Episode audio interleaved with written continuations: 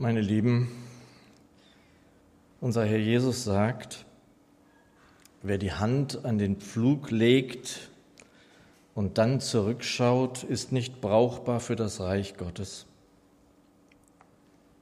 Zu diesem Wort gibt es unendlich viele Auslegungen, aber für die Leiter der Gemeinde Jesu, also auch der Ortsgemeinde, bedeutet es vor allem, dass sie buchstäblich im Auge haben, wohin uns der Weg führt. Wohin führt uns der Weg in den kommenden Wochen, Monaten, Jahren? Vision ist wichtig, ist nötig in der Gemeinde.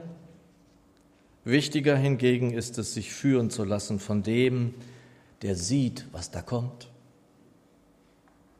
von dem, der doch aus ewiger Sicht schaut auf uns, auf diese Welt. Wir waren im Kapitel 12 des Briefs an die Römer.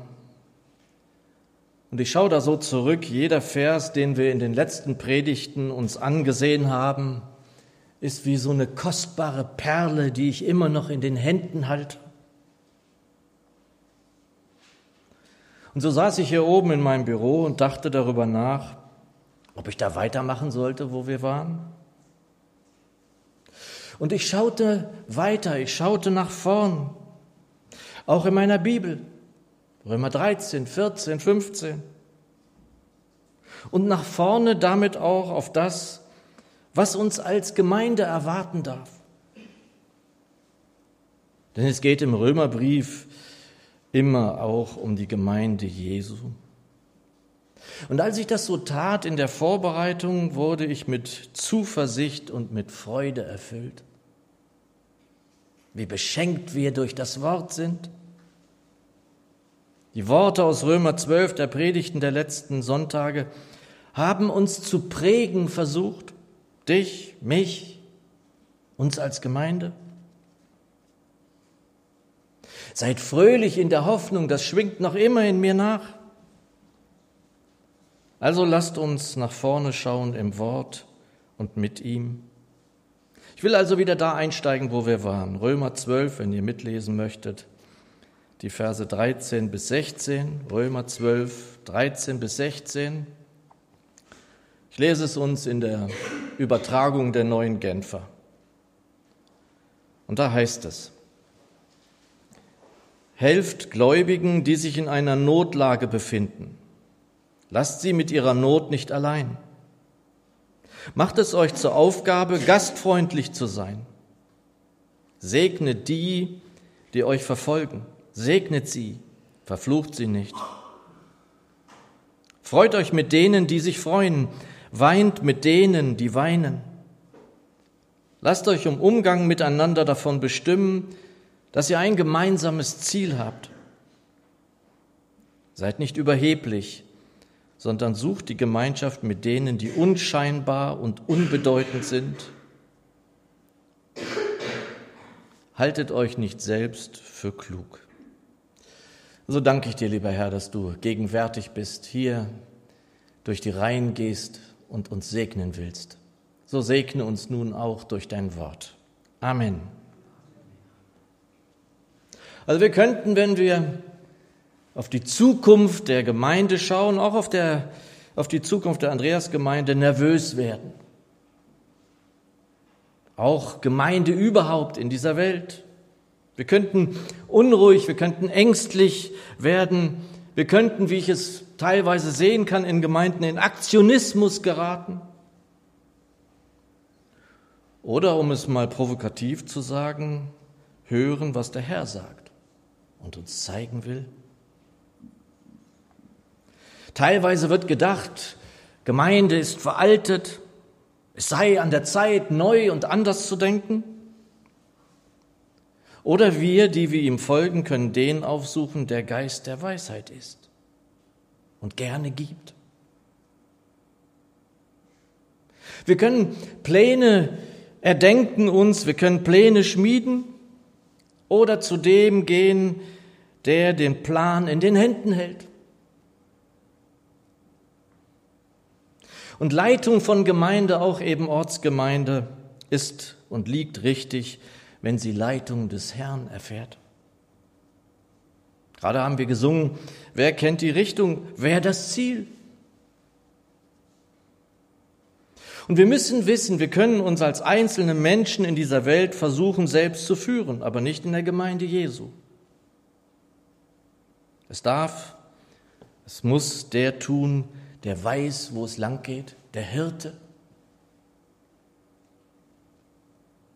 Ich kann zum Beispiel im Himalaya mit einem Plan in den Händen losgehen.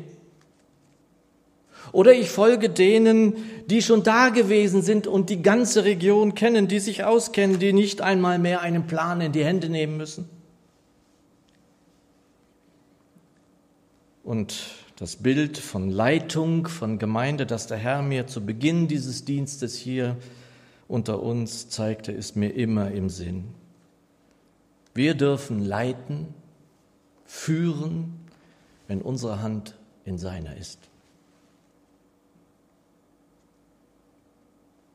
Und das müssen Menschen in Gemeinde auch wissen. Leitung ist nichts Einfaches. Das ist eine schwere Sache. Und Reinhard hat das kürzlich gesagt, wir sind hier mit unserer Leitung wirklich sehr gesegnet, was selten vorkommt. Wenn wir Leitungssitzungen haben, so wie jetzt am nächsten Mittwoch, da freuen wir uns drauf. Ja, das ist selten. Im nächsten Jahr steht die gesamte Leitung der Gemeinde hier neu zur Wahl. Und auch da sollten, ja müssen wir als Gemeinde Jesu im Gebet draufschauen. Und jetzt schon, darum bitte ich euch, darum beten, dass wir sehen, was der Herr und Meister vorhat. Und wir können uns vielleicht so im Vorfeld einiges vorstellen, wie bei so einer Wahl im Deutschen Bundestag, dass sich diese oder jener dafür eignen könnten. Der eine ist mutig, der andere kann gut reden. Unsere Vorstellungen in allen Ehren, aber der Herr weiß schon, wer das sein wird. Und ich hoffe, wir sehen es. Ich wünsche mir von Herzen, dass wir wirklich sehen, was der Herr hier will, auch in der Zukunft. Denn, meine Lieben, der Herr sieht längst, wo es lang geht für uns, als Gemeinde lang geht, das weiß er. Und diese Worte im Römerbrief, die uns da gezeigt werden, die dürfen uns dabei helfen. Die Schrift darf uns in allen Belangen, in allen Belangen eine Richtschnur sein. Also sie kann uns die Richtung geben, vor allem unser Verhalten betreffend. Zum Beispiel Vers 13. Nehmt euch der Bedürfnisse der Heiligen an, pflegt die Gastfreundschaft. Und die Bedürfnisse der Heiligen, das bedeutet eben auch die Bedürfnisse der einzelnen Ortsgemeinden. Da gibt es teilweise Not, da gibt es Schwierigkeiten. Und ich bin so dankbar dafür, dass wir Teil eines Bundes sind, des Bundes evangelisch-freikirchlicher Gemeinden. Denn da wird geholfen. Wer in Kassel schon gewesen ist, der weiß, dass das viel Thema ist, dass es einzelnen Ortsgemeinden nicht gut geht und es wird geholfen. Ortsgemeinde ist ja hoffentlich zumindest in den allermeisten Fällen ohnehin gastfreundlich. Wir sollten ja ein offenes Haus sein. Es kommen hier Menschen hinein, Gäste kommen dazu. Wir machen Kirchencafé. Wir haben hier auch lange Zeit, über viele Jahre hinweg, immer zu Beginn des Monats Essen zusammen gehabt. Und da kamen dann ja auch nicht selten Menschen, die sonst vielleicht seltener kamen oder gar nicht. Und das ist gut so. Als ich so an dieser Stelle nachdachte und oben im Büro war, das ist ja hier oben direkt drüber, da musste ich dann mal für kleine Jungs und ich ging hier im Treppenhaus runter, also wer das nicht kennt, der weiß, da muss man hier durch die Stahltür, damit man hier in die Toiletten rein kann. Also ging ich die Treppen runter und da lag vor der Tür ein großer, riesengroßer Rucksack. Und noch irgendwas sah aus wie ein Zelt oder so, ich habe gar keine Ahnung. Und es versperrte mir den Weg. Und da dachte ich so, Das ist so ein bisschen der Humor unseres Gottes, denn er hat Humor. Da wirst du gleich mal geprüft. Wie gastfreundlich bist du denn so hier? Sind wir Menschen gegenüber, die sich diesem Haus hier nähern, gastfreundlich oder nicht? Oder sind wir Chefs, wenn hier jemand reinfährt in den Hof und sich da mal hinstellt oder etwas sucht? Ich habe Menschen, auch Handwerkern hier im Haus, die hier waren, oder auch jungen Menschen, die zum Beispiel auf andere junge Menschen aus dem Haus gewartet haben, manchmal schon, wenn sie sich gefragt haben, was ist denn hinter diesen Stahltüren? Da vorne ist, da hinten ist ja auch noch eine, habe ich diesen Raum gezeigt. Ich habe sie hier reingeführt. Ich habe ihnen das Taufbecken erklärt. Ist das nicht irgendwie auch Gastfreundlichkeit? Und dann denke ich immer, wer einmal die Schwelle dieses Raumes, dieses Hauses hier überquert hat, der kommt vielleicht nochmal irgendwann. Vielleicht, wenn es ihm nicht gut geht. Wenn er Fragen hat, die ihm keiner beantwortet.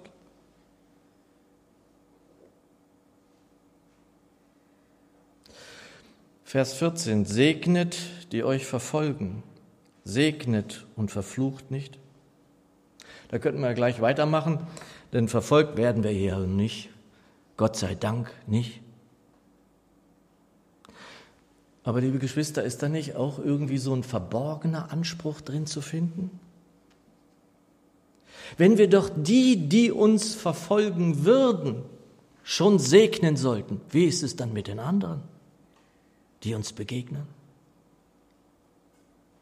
Ach, liebe Geschwister, wenn wir doch viel mehr segnen würden, Menschen, die uns begegnen. Segnet, Geschwister, segnet Menschen, die euch begegnen. Ich habe oft Kinder gesegnet und Eltern und Kinder haben das gar nicht mitbekommen. Das sah vielleicht nach einem Kopfstreicheln aus. Aber ich habe die Gelegenheit genutzt, sie zu segnen im Stillen.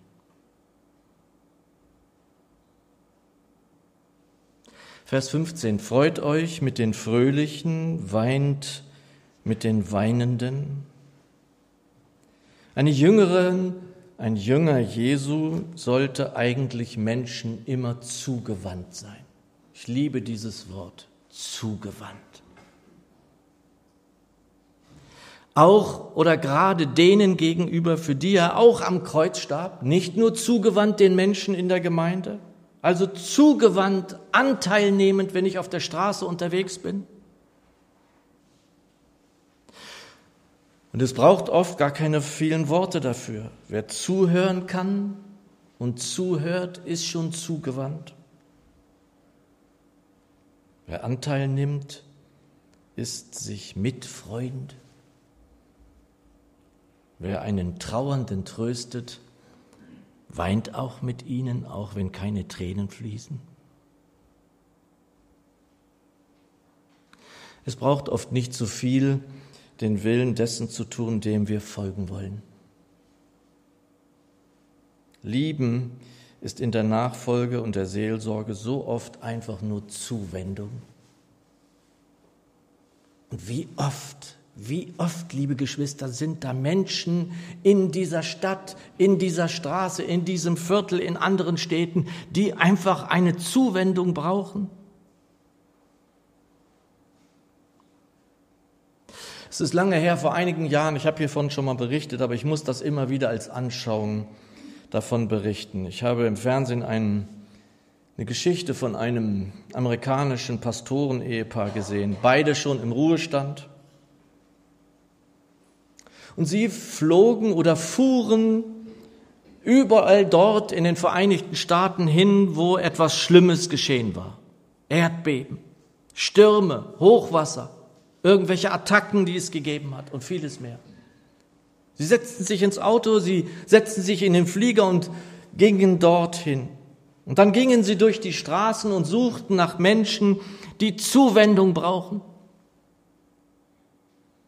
und sie fragten, weil er ja ein Mann Gottes war und sie auch, eine Frau Gottes, ob sie für sie beten dürften.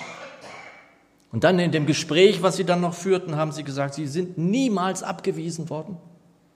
Und dieses Bild im Fernsehen, das ist mir unvergesslich. Da standen sie also irgendwo in den Vereinigten Staaten auf einer Straße, im Hintergrund eine Rauchwolke und sie beteten mit fremden Menschen. Ist das nicht wunderbar?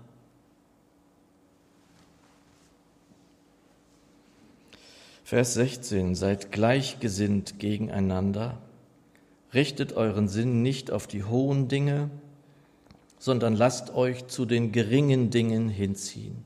Haltet euch nicht, nicht selbst für klug.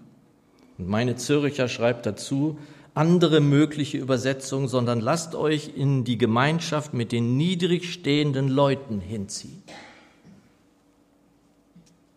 Die Neugenfer seid nicht überheblich, sondern sucht die Gemeinschaft mit denen, die unscheinbar und unbedeutend sind. Ist Jesus nicht immer da zu finden gewesen? Und manchmal ist die Gemeinde Jesu wie so eine Durchgangsstation für einige, die es nicht hält. Einige in der Gemeinde sind dann darüber enttäuscht oder traurig. Aber aus meiner Sicht gehört das zur Gemeinde Jesu dazu, wenn wir doch der Leib des Herrn Jesu sind. Wie viele haben ihn aufgesucht? Wie viele? Wir haben es gehört, da waren 5000. Er war immer von Menschen umringt. Wie viele haben ihn gesucht, waren bei ihm, kamen irgendwie zu ihm, erhofften sich irgendwas, vielleicht ohne es zu wissen. Wie viele wurden heil an Leib, Seele und Geist? Wie viele zogen aber einfach weiter und waren nicht mehr gesehen?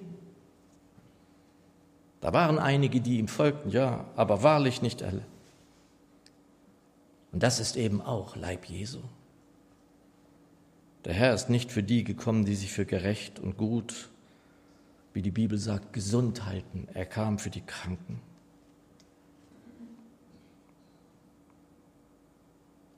Seid gleichgesinnt gegeneinander, richtet euren Sinn nicht auf die hohen Dinge, sondern lasst euch zu den geringen Dingen hinziehen. Ich kann euch nicht sagen, wie oft ich darüber nachgedacht habe. Und wir können hier in solchen Räumen ja auch viele Vorträge halten, viele Worte machen, viele kluge Worte auch haben und sie äußern. Und ich habe selten, ganz ehrlich, ich habe viel gelesen, das wisst ihr, Philosophie und Literatur und mehr. Ich habe selten so kluge Worte gehört wie die des Apostels Paulus. Was für ein kluger Kopf, was für ein Geist, sagt man in der Welt. Und dann das, Vers 16, haltet euch nicht selbst für klug. Und wir haben ja wahrlich in Gemeinde Jesu auch einige unter uns, auch hier, die Wissende sind kluge Menschen auch, das glaube ich. Aber dann muss ich immer an Paulus denken, wie er zu Beginn des ersten Korintherbriefes etwas schreibt, das wir bedenken dürfen. Denn ich, Paulus, ich beschloss, nichts unter euch zu wissen als Jesus Christus. Und zwar als gekreuzigten. Im Reich Gottes und in der Gemeinde Jesu ist Wissen nicht Macht. Wenn es überhaupt um Macht geht, dann allein um die Macht der Liebe, die wollen wir anbeten. Liebe Geschwister, wenn wir beim Blick auf das, was so kommen mag, in der Weise uns beraten lassen, also vom Wort Gottes und von der Leitung des Geistes, dann muss uns um nichts bange sein. Und ich schaute so wirklich in dieser Vorbereitung auch vielleicht durch die durch den Urlaub jetzt auch nach vorne.